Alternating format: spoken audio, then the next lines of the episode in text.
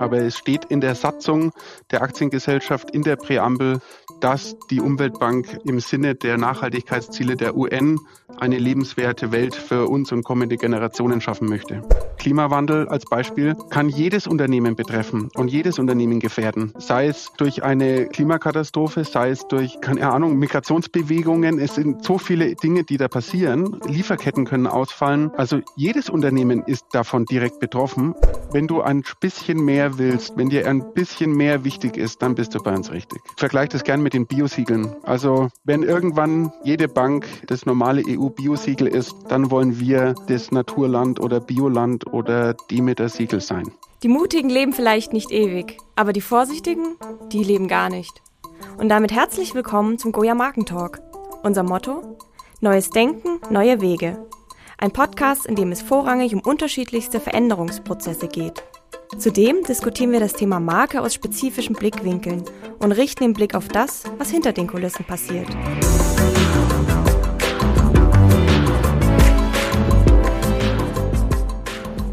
Und damit herzlich willkommen zu einer neuen Folge Goya der Markentalk. Für alle Markeninteressierten da draußen möchte ich unseren Newsletter empfehlen. Hier gehen wir Deep Dives in verschiedene Themen rund um Marke, Innovation und Leadership. Also ich verlinke nochmal unten in den Show Notes einfach den Link oder ihr geht einfach unter goya.eu slash newsletter und da könnt ihr den einfach abonnieren. Ja, Roland, wie geht's dir denn heute?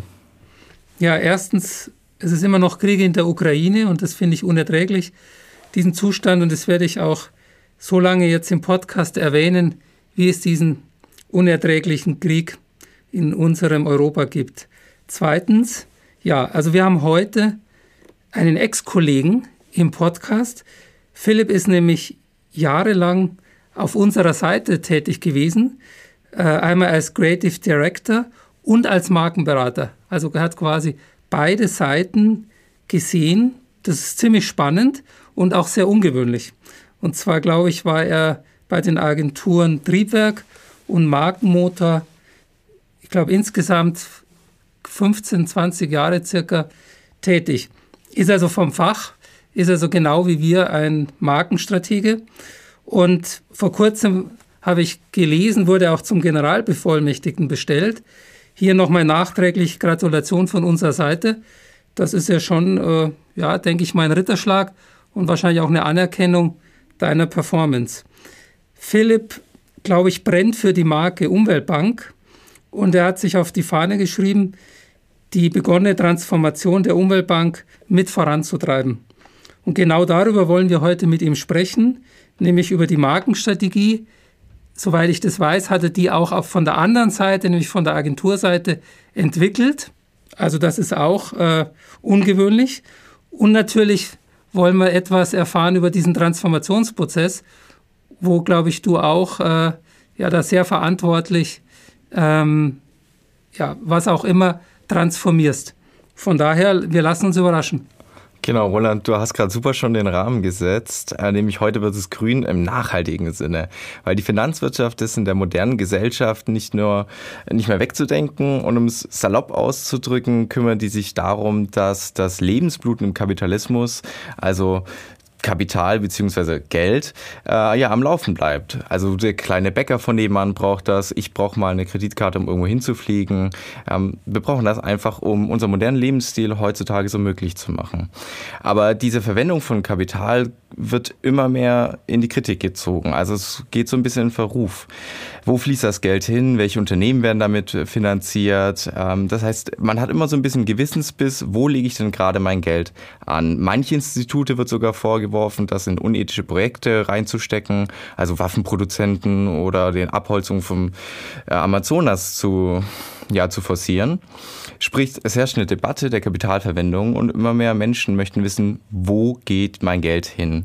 Ja, wo wird das eingesetzt? Also nicht umsonst sind jetzt nachhaltige Fonds oder soziale Fonds immer mehr gefragt. Und bei der steigenden Nachfrage setzen Institute wie jetzt bei dir, Philipp, ähm, die Umweltbank an. Das heißt, es sind neue Modelle, die immer mehr entkommen. Ja. Philipp, Vielleicht kannst du uns da gleich mal so ein bisschen ins Deep Dive mit einführen, aber erstmal herzlich willkommen. Schön, dass du der Einladung gefolgt bist. Ja, Ich freue mich sehr, dass ich da sein darf. Ähm, vielen Dank für die ja sehr freundliche Einleitung von euch beiden ähm, und die nette Begrüßung. Vielen Dank auch für die Glückwünsche. Ähm, und ja, ich ähm, bin Markenfan, ja, Markenfanatiker schon immer und ähm, tausche mich gerne mit Menschen über Marken aus und äh, ganz besonders gern über die Umweltbank, die quasi ja zusammen mit meinen Kolleginnen und Kollegen meine eigene Marke ist. Ähm, und freue mich da heute ein bisschen was drüber erzählen zu können. Sehr schön. Ja, was macht die Umweltbank aus? Ähm, wir sind eine sehr klassische Bank, die das Bankgeschäft genau so macht, wie es eigentlich mal gedacht war. Menschen legen Geld an, ähm, sparen und die Bank nimmt dieses Geld und finanziert damit Dinge, ja, Unternehmen, Projekte oder eben wiederum Menschen oder Ideen. Und die Umweltbank hat kein Girokonto, das heißt, man kann im Moment nicht einfach normaler ja, Girokonto-Kunde bei der Umweltbank werden, aber man kann bei uns sein Geld anlegen. Man kann ähm, in verschiedenen Formaten sparen oder sich eben nachhaltige Fonds kaufen und da sein Geld langfristig anlegen. Und auf der anderen Seite finanzieren wir erneuerbare Energienprojekte, Solaranlagen, Windkraftanlagen und nachhaltige Immobilienprojekte also die besonders ökologisch gebaut sind oder die dem Thema bezahlbarer Wohnraum dienen. Das ist so mal in der Kürze das, was die Umweltbank tut. Okay, interessant. Nachhaltigkeit und nachhaltige Produkte haben heute ja ziemlich Konjunktur, also Zahnpasta oder E-Autos. Aber viele Leute, die sich das jetzt kaufen, weil das ist auch noch ein Nischenprodukt, das muss man auch noch sagen, sind ja so typische Lohas-Kunden, also nachhaltig orientiert, Trendsetter, publizieren das auch gerne nach außen. Sind das so eure Hauptzielgruppen oder habt ihr auch den Otto Normal Deutschen als Kundschaft?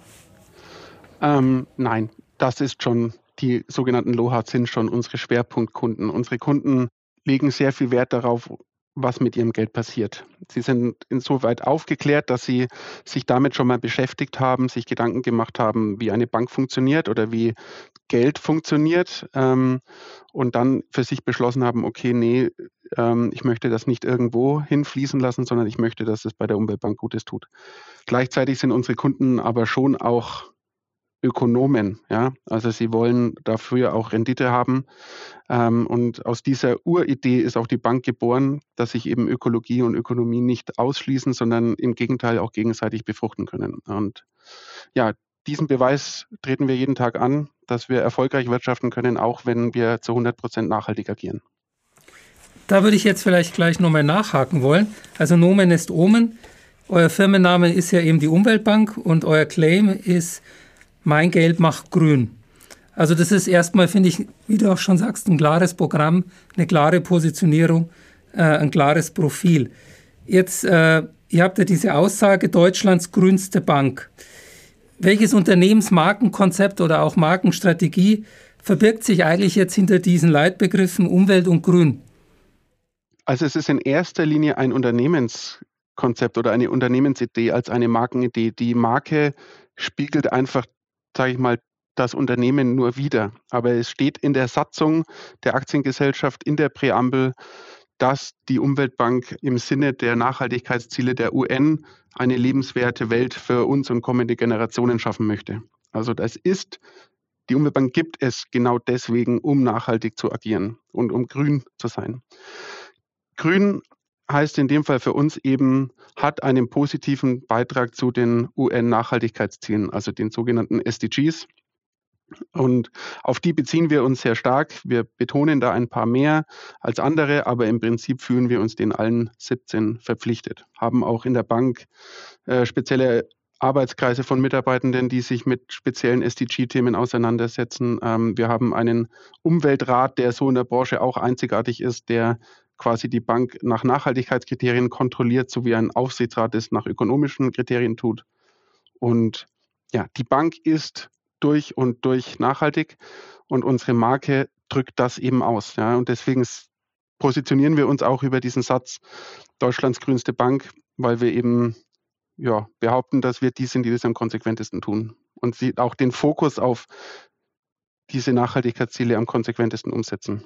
Okay, weil ich hätte jetzt auch was nach anderen Kriterien gefragt, aber du hast die SDGs schon mal vorweggenommen. Da gibt es ja einen Haufen auch die sogenannten ESG-Kriterien, also Ecological, Social, Governance, also im Prinzip die Aufsichtsstrukturen, wie ein Unternehmen aufgebaut sein soll und wie es Projekte bewerten soll, Einkauf etc.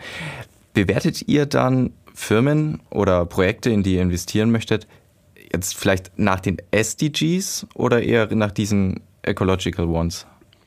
Also ja, das, da über allem steht immer die Frage, was ist denn nachhaltig? Ja, also wie definieren wir Nachhaltigkeit? Und am Ende des Tages ist es eine Entscheidung, die jeder für sich selbst treffen muss. Und auch eine Frage, mit der sich jeder selbst auseinandersetzen muss. Also wir haben die Diskussion ja über die EU-Taxonomie jetzt auch in der letzten Zeit gehabt, ähm, in der Atomkraft und Erdgas als nachhaltig eingestuft wurden. Da sehen wir anders. Und aus diesem Grund definieren wir quasi abgeleitet aus den SDGs unsere eigenen Positiv- und Ausschlusskriterien, an die wir als Unternehmen glauben und die wir als Maßstab anlegen an unsere Produkte, an uns selbst ähm, und an die Projekte, in die wir investieren. Mhm. Dann, was ist da so eure Vision? Also ich meine, jedes Unternehmen, was sich da ein bisschen mit auseinandergesetzt hat, formuliert ja sowas. Und ich glaube, ihr habt euch damit auseinandergesetzt. Ja, also die Vision habe ich gerade eigentlich schon mal gesagt, die sage ich jetzt nochmal, die steht nämlich auch in der Satzung, nämlich gemeinsam schaffen wir eine lebenswerte Welt für uns und kommende Generationen. Das ist die Vision der Bank. Natürlich mit dem Hebel des Kapitals, ja, also unsere Mission, wir machen Geld grün, ähm, soll das eben ausdrücken, dass wir ja, nachhaltigen grünen ökologischen Kapitalismus fördern und ja, voranbringen wollen. Ja. Das heißt auch, wir glauben durchaus an die Kraft des Geldes und an die Kraft des Kapitalismus. Wir sind keine Antikapitalisten, sondern wir glauben, dass die Welt nur dann besser wird, wenn es sich für alle auch tatsächlich lohnt ja, oder die Anreize auch so sind, dass es funktioniert. Nochmal zu diesem Leitbegriff Nachhaltigkeit. Also nach außen klar, also ihr bewegt euch im kapitalistischen System, und äh, orientiert euch auch an überdurchschnittlichen Renditezielen. Wie ist denn das? Überdurchschnittlich würde ich nicht sagen. Okay, oder ähm, an nachhaltige, ja. Okay. Also eine überdurchschnittliche Rendite in zwei Jahren und dann danach abzustürzen, ist ja nicht nachhaltig. Also okay. deswegen, es geht um langfristiges Denken, Ressourcenschonung, ja, ähm, sozialverträglichen Umgang miteinander. Das soll alles in einem Einklang stattfinden. Mhm. Also nennen wir es nachhaltige Renditeziele. Ja. Okay. Das geht jetzt quasi nach außen, ist die Außenperspektive. Wie strahlt denn dieser Begriff in eure Unternehmenskultur? Also wie lebt ihr intern Nachhaltigkeit? Ja, das ähm, muss man erlebt haben, ähm, weil tatsächlich es ähm, in der DNA jedes einzelnen Mitarbeiters verankert ist. Also natürlich gibt es bei uns klare Dinge, die es nicht gibt. Also es gibt hier keine Inlandsflüge, es gibt hier keine Firmenautos. Die Mitarbeiter haben alle ÖPNV-Tickets von der Bank gestellt. Wir haben ein E-Auto als äh, Fuhrpark sozusagen. Hier gibt es nur Bio-Essen, nur Bio-Kaffee. Ähm, wir äh, haben diese SDG-Gruppen, die sich damit auseinandersetzen, ähm, wie die Bank noch nachhaltiger agieren kann. Ähm, wir haben unser eigenes Bienenvolk, äh, eigene PV-Anlage. Also hier wird keine Entscheidung getroffen, um, wo nicht auch die, die Nachhaltigkeit in die Entscheidung mit einfließt. Ja, aber also wo andere Unternehmen irgendwie ein Nachhaltigkeitsmanagement brauchen, das haben wir natürlich auch, ähm, um so ein bisschen das Fähnchen hochzuhalten, ist es hier überall sichtbar. Also das heißt auch im HR-Bereich, wenn ihr da neue Kollegen und Kolleginnen einstellt, dann fragt ihr die Person quasi so nach ihrem Standpunkt und ja. ob sie das auch im privaten Bereich äh, leben. Ja. Okay, sehr Ganz konsequent. Klar. Also wie wichtig ist dir Nachhaltigkeit? Ähm, es ist absolutes Standardfrage in jedem Gespräch. Ähm, wobei wir da auch keine, also ne, hier arbeiten auch nicht nur irgendwie ganz äh, verschobene, ähm, keine Ahnung, Hardcore-Grüne ja, Fundis, sondern äh, wir sind da sehr divers unterwegs und äh, man darf auch durchaus eine kontroverse Haltung zu Themen haben. Aber hier würde jetzt keiner arbeiten, der den Klimawandel grundsätzlich leugnet oder ja, Kohle für eine geile Idee hält. Also so ein bisschen Mix von Birkenstock-Schuhen bis zu Krawattenträger. Ja. Das war übrigens mal ein, eine Uridee der Bank, ja. Ähm, wo andere so, also wir sind keine Birkenstock-Banker, sondern wir sind eher Anzuggrüne. Ja. Mhm. Okay, ja, spannend eigentlich der Ansatz. Ähm, ich komme ja selbst aus dem Finanzsektor. Also ich habe mein Studium über eine Regionalbank gemacht und kenne auch so ein bisschen den Ansatz von Regionalbanken. Also wie die es versuchen oder beziehungsweise anfangen gerade, sich nachhaltiger zu gestalten. Das ist ja direkte Konkurrenz mittlerweile dann für euch. Aber ich habe die Prozesse auch ein bisschen gesehen und was sie dann gemacht haben und ich fand das für meine Verhältnisse noch nicht grün genug. Ich muss dazu sagen, ich habe schon hohe Ansprüche. Das sagt der Roland auch schon immer öfters, dass ich hohe Ansprüche habe, was grün angeht. Aber oft sieht man auch, dass im Finanzsektor wie auch in anderen wirtschaftlichen Sektoren viel Greenwashing ist. Aber kannst du da nochmal einen Insight geben? Also auch da, es ist einfach eine Frage der Perspektive. Ich würde mir es jetzt sehr einfach machen, ähm, einfach auf die Kollegen zu bashen und zu sagen, ja, das ist alles Greenwashing, könnt ihr alles vergessen. Wir sind hier die Erfinder der reinen Lehre. Ähm, das würde ich so nicht sagen wollen. Ähm, es ist einfach die Fragestellung, wie wichtig ist es am Ende demjenigen, der sein Geld dahin gibt. Ähm, wenn es für jemanden okay ist, dass ähm, sein Geld in Waffen investiert wird, weil er jetzt vielleicht auch vor dem Hintergrund der Ukraine-Situation und des Krieges sich denkt, okay, ähm, eine Welt ohne Waffen ist irgendwie auch für mich nicht darstellbar und Waffen sind für mich okay, aber dafür lehne ich ähm, Atomkraft ab oder Gentechnik, ja, dann bitte investier so, ja, beschäftige dich damit, was dein Geld tut. Und ähm, wenn dann eine andere Bank ein entsprechendes Produkt anbietet, dann ja, ist das für mich auch fein. Ja wir haben halt für uns klare Regeln definiert, was für uns Nachhaltigkeit bedeutet. Und für Menschen, die genauer hinschauen und die aufgeklärt sind, die finden ganz häufig dann bei uns genau das, was sie eigentlich suchen. Ja. Aber klar, der Markt wird immer grüner. Ähm, irgendwann werden nur noch mehr oder weniger nachhaltige Produkte finanziert werden. Aber da ist immer noch Raum für mehr Konsequenz. Ja, und wir wollen für diese diesen Zusatz an Konsequenz oder dieses Besondere dann eben stehen. Ja, also du hast ja gerade so die Perspektive geschildert, irgendwann ist alles grün und wir denken, fühlen und handeln grün. Heute, wenn man sich mal den Status quo ansieht, ist es ja noch ein bisschen indifferenter, sage ich mal. Da gibt es ja die Personalberatung Russell Reynolds und die hat vor kurzem eine Unternehmensumfrage gemacht bei unter anderem auch deutschen Managern um das Thema Klima- und Umweltschutz herum. Und äh, da kam raus, dass 46 Prozent der befragten deutschen Vorstände angeben, dass Nachhaltigkeitsmaßnahmen aus Marketingerwägungen getroffen werden, um gesellschaftlich verantwortlich angesehen zu werden und sich eben über so Nachhaltigkeitsimage vom Wettbewerb abzusetzen. Und lediglich 15 Prozent der Vorstände setzen für zusätzliche Wertschöpfung auf Nachhaltigkeit. Also man bekommt da den Eindruck durch diese Studie, dass der überwiegende Teil der deutschen Vorstände Nachhaltigkeit eher noch als so ein Thema ansieht, okay, das kann unserer Reputation schaden, aber es ist mehr, ich sage jetzt mal, Image-Management und nicht über die ganze Wertschöpfungskette eines Geschäftsmodells. Und da jetzt mal meine Frage an dich. Also wir haben im Moment anscheinend eher so einen Image-Ansatz, teilweise noch in der deutschen Wirtschaft und aber noch nicht so eine Produktära, also die, wie gesagt, über den ganzen Wertschöpfungsprozess geht. Ähm, wie sind da so deine Beobachtungen, Wahrnehmungen? Wie, wie, wie siehst du das? Also ich sehe das auch so, also ich würde die Studie bestätigen wollen. Aber das Thema, wir kommen oder wir verstehen Nachhaltigkeit nur als Reputationsthema, wird sich in dem Moment erledigen, wenn die Unternehmen langsam mal aufwachen und verstehen, dass das ein Geschäftsrisiko ist, nicht nur ein Reputationsrisiko. Ja? Klimawandel als Beispiel kann jedes Unternehmen betreffen und jedes Unternehmen gefährden, sei es durch eine Klimakatastrophe, sei es durch keine Ahnung, Migrationsbewegungen, es sind so viele Dinge, die da passieren. Lieferketten können ausfallen. Also jedes Unternehmen ist davon direkt betroffen und ist da einem Risiko ausgesetzt, das es managen muss, ja, und das es kontrollieren muss und wo es schauen muss, sind wir darauf enorm, also sind wir darauf vorbereitet, ja. Passt unser Geschäftsmodell da noch? Haben wir in Zukunft noch Kunden? Und ich glaube, das ist die eine Säule, also die Erkenntnis, dass es eben nicht nur ein Reputationsthema, sondern ein echtes Geschäftsrisiko ist und gleichzeitig natürlich die Erwartung an die Politik, dass sie den entsprechenden Rahmen dafür setzt. Ja, also dass Nachhaltigkeit auch eine Preisfrage ist, zum einen, ähm, und dass Nachhaltigkeit auch, also sich, also dass die dass wir in eine ökologische Marktwirtschaft hineinkommen, ja, die Kreislaufwirtschaft ermöglicht, ähm, die Material wiederverwendet.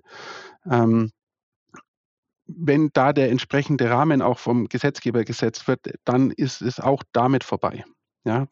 Also nochmal kurz zum besseren Verständnis. Also für dich ist quasi das Hauptproblem die Politik. Die setzt im Moment nicht den richtigen Rahmen oder ist es auch ein Mentalitätsproblem, dass wir gewisse Entscheider in Deutschland und auch in anderen sicherlich äh, kapitalistischen Ländern haben, die zwar in Sonntagsreden sagen, ja, das ist alles notwendig und sinnvoll, aber dann im operativen Geschäft doch irgendwie noch so mit dem Denken aus dem 20. Jahrhundert operieren? Ich würde den, den Managern gar nicht dieses böse Label anheften wollen. Ich glaube, keiner ähm, agiert da, also heutzutage gerade in den Industrienationen, glaube ich, dass da keiner absichtlich äh, Natur zerstört. Ja? Sie nehmen es in Kauf ja? oder sie schauen weg oder äh, beschäftigen sich nicht damit. Das vielleicht. Ich würde auch nicht die Politik als alleinigen ähm, Schuldigen sehen, aber ich finde es immer zu einfach zu sagen, der Verbraucher muss es alles wissen. Ja? Also sollen die Leute halt besser einkaufen, dann stellt sich der Markt von alleine um. Dieser Logik würde ich nicht folgen, weil dazu die Psychologie der Menschen viel zu komplex ist. Ja? Und die Politik muss schon die richtigen Rahmen setzen. Für mich ist immer das Kernproblem, dass wir Dinge mit Preisen versehen, die aber nicht die Wahrheit sagen. Ja? Also wir müssen die Folgen für die Ökologie und für Klima und für die sozialen Themen besser einpreisen. Ja? Und da liegt für mich immer der Kern, dass Dinge viel zu billig sind, die eigentlich Riesenschäden verursachen. Okay, also einmal quasi diese externalisierten Schäden in die Preissetzung mit einbinden, aber jetzt nochmal einfach als äh, Fiktion. Du bist jetzt mal für 24 Stunden Bundeskanzler der Bundesrepublik Deutschland. Was wären so deine drei Maßnahmen im Sinne eines Gesetzes, wo du sagst, die werden jetzt hier umgesetzt und damit machen wir einen großen Schritt in Richtung eines nachhaltigen Wirtschaftsmodells? Puh, zum Glück muss ich das nicht in Wirklichkeit ähm, wissen. Ja. Also ich komme nicht daher, dass ich mir anmaße, sowas besser zu wissen. Und ich habe die Hoffnung, dass unsere aktuelle Regierung da äh, auch entscheidend weiterkommt, ähm, als es vielleicht vorher der Fall war. Eine Sache, die mir da immer kommt als Idee, ist, dass bevor ein Produkt in die in den Markt, auf den Markt gebracht wird, dass es quasi eine Art ähm, Prüfung dahingehend gibt, ob dieses Produkt kreislauffähig ist. Ja, also wir haben das Problem des Ressourcenverbrauchs ähm, und immer die Theorie, dass sozusagen wir können nicht endlos wachsen und nicht, also unser, unser Wohlstand kann nicht endlos wachsen, weil wir dazu immer Ressourcen brauchen. Die Nummer mit, geht nur auf, wenn wir das Wachstum, Wirtschaftswachstum und sozusagen Wohlstandswachstum auf der ganzen Welt entkoppeln vom Materialverbrauch. Ja? Also müssen wir dafür sorgen, dass möglichst viel immer wieder verwendet wird und möglichst wenig Ressource verschwendet wird. Und deswegen wäre für mich der Hebel, dass man nicht unkontrolliert einfach Produkte auf den Markt schmeißen darf, sondern dass Produkte nachweisen müssen, dass sie, äh, wie sie nach ihrer Nutzung weiterleben. Ja? Ähm, das wäre mal eins, was ich da ganz gut finde. Mhm, das klingt vernünftig. Ja, das ist ein ziemlich wichtiger, ähm, ja, von Cradle to Cradle so ungefähr, dass man immer weiß, woher genau. kommt das, wohin geht das und wofür wird das auch wieder verwendet. Da ist auch wieder ja. Krypto so ein Ding, ne? Das hilft einem da auch wieder bei. Mhm. Du hattest das vorhin ja schon mal gesagt, also diese Folgen vom Klima, also wenn ich jetzt Auto fahre zum Beispiel, den CO2-Ausstoß oder den Verbrauch von anderen Ressourcen, werden nicht mit eingepreist. Das heißt, das ist immer so ein versteckter Kostenpunkt. Und dann hast du vorhin noch was gesagt, nämlich dieser wissende Konsument. Das heißt, die Leute, die das wissen, die sind dann bereit, okay, ich kaufe mir lieber ein Produkt, wo ich weiß, hey, die gleichen das aus, als Beispiel. Das heißt, eigentlich ist ja diese Wissensbasis der Leute ausschlaggebend dafür, wie man wählt oder welche Bank man sich aussucht. Wie schafft ihr es, euren Kunden den grünen Unterschied, also euren USP, wirksam zu vermitteln?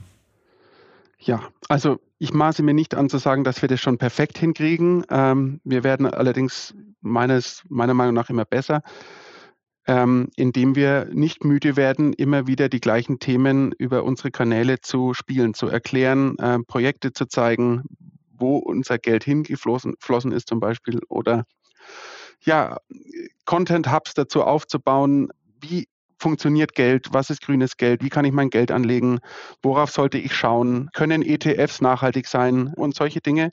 Also wir versuchen da einfach ganz viel Aufklärung über unsere Kanäle zu spielen. Und ja, sehen auch, dass es gut funktioniert. Vielleicht jetzt nochmal, wir haben jetzt sehr viel über Nachhaltigkeit gesprochen. Wir sind ja der Markentalk und du ja. bist ja eben auch äh, Markenberater. Kannst du mal ein bisschen aus dem Nähkästchen plaudern und von diesem Prozess was uns erzählen, als du damals auf der anderen Seite die Markenstrategie für die Umweltbank gemeinsam mit damals dem Kunden entwickelt hast. Wie seid ihr da vorgegangen? Was habt ihr da verschriftlicht? Also wir hatten, äh, vielleicht muss ich da kurz aus meiner Lebensgeschichte ähm, Gerne. Kurz ausholen und auch aus der Lebensgeschichte der Bank. Ähm, die sind nämlich an zwei entscheidenden Schnittpunkten, sind unsere beiden Lebenskurven aufeinander getroffen, die von der Bank und die von mir. Ich war, ja, ich glaube insgesamt 14 Jahre äh, bei der Agentur Triebwerk, habe mich da vom ähm, studentischen Texter hochgearbeitet, bis ich Creative Director sein durfte und habe in den letzten Jahren das Thema Marke immer als so mein Leidenschaftsthema gehabt und Gemeinschaft, gemeinschaftlich mit meinem Geschäftsführer so ein ja, einen typischen Workflow entwickelt, wie wir mittelständischen Unternehmen dabei helfen, sich am Markt zu positionieren und so eine Kernbotschaft, eine Markenpositionierung zu erarbeiten. Da hatten wir ein festes Workshop-Konzept, das wir mit ganz vielen, ich glaube am Schluss waren es über 100 Kunden, ähm, einfach gemeinsam durchgearbeitet haben.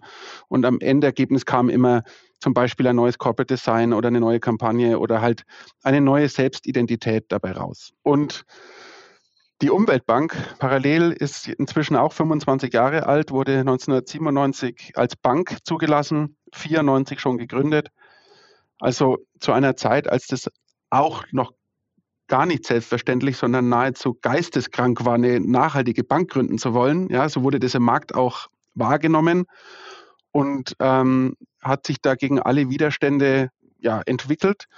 Und zwar unter der Führung des Gründers vom Herrn Horst Popp, der dieses Unternehmen bis 2015, 2016 maßgeblich geprägt hat und die Leitfigur und der Patriarch, der Leitstern dieses Unternehmens war. Und der hat sich dann im Jahr 2016 aus dem Unternehmen verabschiedet und dann ja, stand die Bank davor der Entscheidung, wir müssen uns jetzt irgendwie neu finden. Ja, unser, unser Oberchef, der immer alles entschieden hat, ist jetzt weg. Jetzt brauchen wir irgendwie was Neues. Und das ging dann damit los, dass die Agentur damals erstmal die neue, die Webseite neu machen sollte. Also Klassiker, ähm, wir brauchen eine neue Webseite. Und aus dieser Fragestellung heraus, ja, was machen wir denn auf die Webseite? Ne, wofür wollt ihr denn stehen? Kam relativ schnell raus, okay, wir haben hier die Not, wir müssen uns auf jeden Fall auch mal mit uns selbst und mit der Marke der Umweltbank beschäftigen. Und ja, dann haben wir einen Visionsworkshop gemacht. Ähm, wir haben einen ja, Positionierungsworkshop durchgeführt mit verschiedenen Übungen. Okay, wofür wollen wir stehen? Ähm, wer wollen wir sein? Daraus hat sich dann zum Beispiel der Slogan ergeben, dieses Mein Geld macht grün als das zentrale Kundenversprechen oder als, ne, was, was hat der Kunde von der Bank, was ist der Benefit? Und am Ende natürlich auch ein komplett neues Corporate Design mit komplett neuem Logo und ganz neuem Auftritt dann alles manifestiert in einem Markenhandbuch, Präsentation vor den Mitarbeitern, äh, Videoerklärung, äh, Markenkarte für jeden Mitarbeiter und so weiter. Also klassisches CD-Relaunch-Programm, alle Medien umstellen, Kommunikation neu ausrichten. Ja, und irgendwann in diesem gesamten Prozess habe ich dann mal einen Anruf erhalten, ob ich denn, denn mein Baby nicht äh, auf Unternehmensseite quasi weiter begleiten möchte. Und ähm, höchstes Lob das war ja die Chance und das Glück meines Lebens, muss ich sagen. Neben meinem vielen privaten Glück war das mein berufliches Glück. Ja, jetzt hier zur Umweltbank wechseln zu können und da eben das tatsächlich mal weiterzuführen. Ja, davor habe ich immer sozusagen in der Theorie von außen es besser gewusst. Ja, und jetzt habe ich gelernt, ja, wenn man dann tatsächlich damit arbeiten muss, dann ähm, ist es schon noch mal was anderes. Ja, es ist noch viel von der ursprünglichen Definition übrig, aber es ist auch vieles weg. Und vieles hat sich weiterentwickelt und weitergelebt. Und es war ein sehr spannender Prozess auch für mich. sehr viel gelernt und ja, es ist immer noch das Gefühl, wir sind immer noch am Anfang, auch wenn jetzt schon fast vier Jahre rum sind. Ja, also es ist so, dass wir immer noch ganz viel vor uns haben und ja, uns vor allem auf die Zukunft freuen und ganz oft sagen, dann, äh, dann greifen wir noch mehr an und dann geht es weiter. Und das ist sehr, sehr schön und spannend. Erzähl da nochmal, weil das wirklich, also auch für mich sehr spannend ist, weil wir ja immer dann genau aufhören, wie du auch sagst, wenn es dann in die Implementierungsphase geht. Manchmal kommt man da nochmal ins Spiel, aber oftmals sagt der Kunde, das machen wir jetzt selbst. Jetzt hast du ja auch mal selber so eine Implementierung gemacht. Erzähl mal da, wo waren da die Herausforderungen und Chancen und hast du das Gefühl, dass jetzt alle Mitarbeiter und Mitarbeiterinnen von dir und insgesamt alle Kollegen und Kolleginnen aus der Marke denken und handeln? Oder merkst du immer noch, dass die Marke noch nicht wirklich so richtig verankert ist in der Organisation? Doch, würde ich sagen, die Marke ist verankert. Man muss natürlich bei uns auch sagen, bei der Umweltbank die Marke zu definieren, wenn du Umweltbank heißt und das Thema Nachhaltigkeit dein Kern ist und du eine Mitarbeiterschaft hast, die auch da voll unterwegs ist in diesem Bereich, dann ist es nicht so schwierig wie, ich hatte auch Industriekunden, die mit absolut vergleichbaren Produkten, wo man dann irgendwelche äh, ja, Vertriebssysteme sich ausdenkt oder tolle Slogans und coole Designs, da ist es natürlich schwieriger. Ja. Bei der Umweltbank war das, ist das relativ klar. Deswegen würde ich sagen, wir denken sehr in unserer Marke. Für mich der absolute Knackpunkt ist aber die Verknüpfung von Markenstrategie mit tatsächlicher Geschäfts- und Unternehmensstrategie. Also und das ist natürlich was, was man von außen als Berater, wo man dann immer nur schwer rankommt, ja, wenn man die Agentur ist, wenn man, das sind ja die Kreativen. Da redet man im seltensten Fall mit dem, der die Finanzplanung für die nächsten fünf Jahre macht oder die Produktplanung oder wie auch immer, sondern das war dann eigentlich das, wo dann, ja, die Magie wirklich entsteht, auch wenn man die Geschäftsstrategie, die Markenstrategie, die Marketingstrategie zusammenbringt. Und das habe ich auf jeden Fall gelernt, ja, dass man da von außen sehr theoretisch und praktisch und sehr kampagnenhaft oder sehr werbend denkt, ähm, aber dass das dann intern noch ganz viele andere Spielfelder gibt für die Marke, das ist eigentlich dann das Spannende. Ja, Marke ist irgendwo Vorstandssache, ne? Das sagen wir auch. Sagt man ja immer. Ja. Mhm. ja. Marke ist Chefsache, wird aber oft, finde ich, ganzheitlich nicht vom Chef eben beurteilt und entschieden. Ja, aber wir haben das, also deswegen sage ich, in der, im Ergebnis meiner Agentur- und Beraterarbeit gab es zwar wirtschaftliche Ziele, die da so mit dabei standen, das, aber tatsächlich sind die nicht so richtig fundiert entstanden. Und das hat jetzt eben ein paar Jahre gedauert über verschiedene Strategieworkshops, Planungsworkshops, über das immer ständige Hinterfragen der Strategie, dass man jetzt an einem Punkt ist, wo auch andere Abteilungsleiter und so sich dahinter tatsächlich 100 Prozent versammeln und die Zahlen auch wirtschaftlich fundiert sind und nicht einfach der Markenberater mal sagt, komm, wir wollen ja mal eine Million Kunden haben, jetzt mal gesponnen gesagt, ja, und man dann sagt, ja, auf welcher Basis denn und äh, was für Kunden und so weiter. Ja, also das ganze Gesamtkonzept hat jetzt inzwischen deutlich mehr Schwere und Gewicht und Ernsthaftigkeit erhalten, würde ich mal sagen. Mhm, also Kommunikation nach innen und außen. Ähm, ich hätte noch mal eine Frage zum Abschluss, nämlich, du hast es schon mal so ein bisschen gesagt, aber wo genau sieht sich denn die Umweltbank in den kommenden Jahren und äh, welche Umweltgeschichten, weil das sind ja auch Geschichten, die wir erzählen, um Leute irgendwo zu überzeugen, wollt ihr in Zukunft eure Kunden und, wie du jetzt schon noch gesagt hast, die internen Leute begeistern? Ja, Geschichten erzählen. Wir wollen zeigen, was wir tun. Das sind einfach gute Geschichten. Ähm, wir finanzieren gute Geschichten. Ähm, wir finanzieren tolle Sachen. Ähm, und wir wollen in der, in der Nische zu Hause sein, für die die anderen Banken nicht nachhaltig genug sind oder die ihnen zu klein erscheinen. Wir aber sehen, dass wir da schöne Chancen haben. Ja. Wir waren schon immer Vorreiter, was die Finanzierung von äh, erneuerbaren Energien angeht, weil wir da von vornherein die Chancen gesehen haben. Wir finanzieren zum Beispiel Baugruppen. Das machen viele andere Banken auch nicht. Also das sind Privatmenschen, die sich zusammenschließen, um gemeinsam zu bauen, sich die Kosten teilen und dann deutlich günstiger leben, als wenn sie jeder für sich bauen würden oder gar von einem Bauträger oder von einer Immobilienfirma äh, die Wohnungen kaufen würden. Und solche Sachen finanzieren wir einfach gerne, weil es auf unsere Ziele einzahlt und ähm, ja, die Welt ein Stück besser macht. Und in solchen Themen, in solchen Geschichten sehen wir uns auch in Zukunft.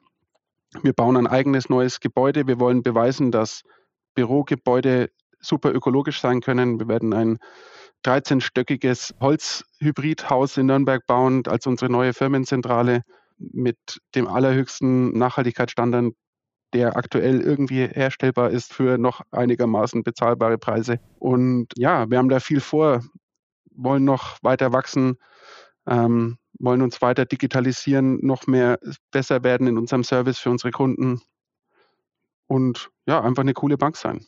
Ich habe auch noch eine Abschlussfrage, aber noch mal kurz jetzt eine ergänzende Frage zu diesem Thema Story Storytelling, also Geschichten erzählen, die erlebbar machen. Vielleicht habe ich es jetzt nicht gesehen, aber auf eurer Webseite, da habe ich jetzt nicht so Kurzvideos gesehen, wo diese Projekte, sage ich eben, so erlebbar emotionalisiert werden, sodass ich mich so Infotainment, ich kann mich dann informieren, aber ich sehe auch, was entsteht, wie es gemacht wird, aus welcher Denke heraus. Ähm, habt ihr solche Kurzvideos? Das ist echt ein Wunderpunkt für mich. Ja, ich würde mir wünschen, dass wir viel ähm, bewegt bildiger unterwegs wären. Tatsächlich ist es aber ganz schön aufwendig und ähm, für uns, wir, wir kriegen es gerade nicht so richtig auf die Kette aus vielerlei Gründen. Was wir aber haben, ist unser Blog, der bank- und Umwelt.de, ähm, auf dem wir ganz viele Projekte haben. Und beim einen oder anderen gibt es schon auch Videos. Also wir haben schon auch ein paar Videos, wo mit auch Kundenstimmen, äh, die dann eben erzählen, wie die Zusammenarbeit mit uns war und so weiter. Und ja, wir arbeiten da weiter dran, dass wir das noch snackable hinbekommen. Okay, es ist quasi noch ein Handlungsfeld wo noch ein bisschen Luft nach oben ist. Ähm, du hast vorhin schon gesagt, dass du davon ausgehst, von diesem, ich nenne es jetzt mal Best-Case-Szenario, dass irgendwann Nachhaltigkeit ein Hygienefaktor ist. Also es ist Standard in allen Branchen, in allen Unternehmen, in allen Organisationen. Ich glaube da auch dran. Die Frage ist nur, ist es in fünf Jahren, ist es in zehn Jahren, ist es in 20 Jahren? Aber okay, sagen wir mal, ist es in zehn Jahren. Also ein mittelfristiger Horizont, wo du auch als Generalbevollmächtigter dir vielleicht schon mal Gedanken machst, wenn das dann Hygienefaktor ist, wo positioniere und profiliere ich dann meine Marke, mein Unternehmen heute? Denn ihr müsst ja dann wieder das toppen und wieder Pionier sein. Was ist da der nächste Schritt?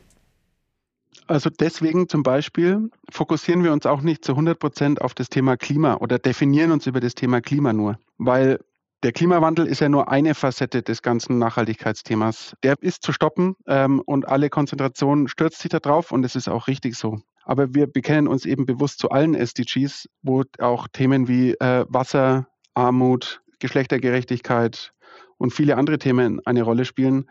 Ähm, und ja, wir werden immer uns so positionieren, dass wir sagen, ähm, wenn du ein bisschen mehr willst, wenn dir ein bisschen mehr wichtig ist, dann bist du bei uns richtig. Vergleich das gern mit den Biosiegeln. Also wenn irgendwann jede Bank das normale EU-Biosiegel ist, dann wollen wir das Naturland oder Bioland oder Demeter-Siegel sein. Ja? Mhm. Immer noch eine Schippe drauflegen. Ja, genau. Okay, ja, also vielen, vielen Dank quasi jetzt mal in den Einblick, äh, wie so eine Umweltbank arbeitet, wie so eine Umweltbank denkt. Also du hast mich wieder so in mein Vorurteil bestätigt, dass äh, die Agency Guys einfach sympathische Leute sind. Und es, das hat sich jetzt wieder mal bestätigt, dass äh, ja oftmals Leute aus der Agenturbranche doch eben äh, kompetente Leute sind, die auch, sage ich mal, so nachhaltig sind, was ihren Charme angeht und äh, ihre Ausstrahlung. Und deshalb ist es wahrscheinlich bei euch so ein perfekter Match gewesen, äh, dass du da eben sehr, sehr gut reinpasst. Weil oft ist es ja für uns Agenturleute ein bisschen schwierig, die Fronten zu wechseln, weil wir doch auch sehr geprägt sind eben von der Kreativwirtschaft, wie du es ja auch schon gesagt hast, die Kreativen halt. Wobei Strategie ja auch kreativ ist.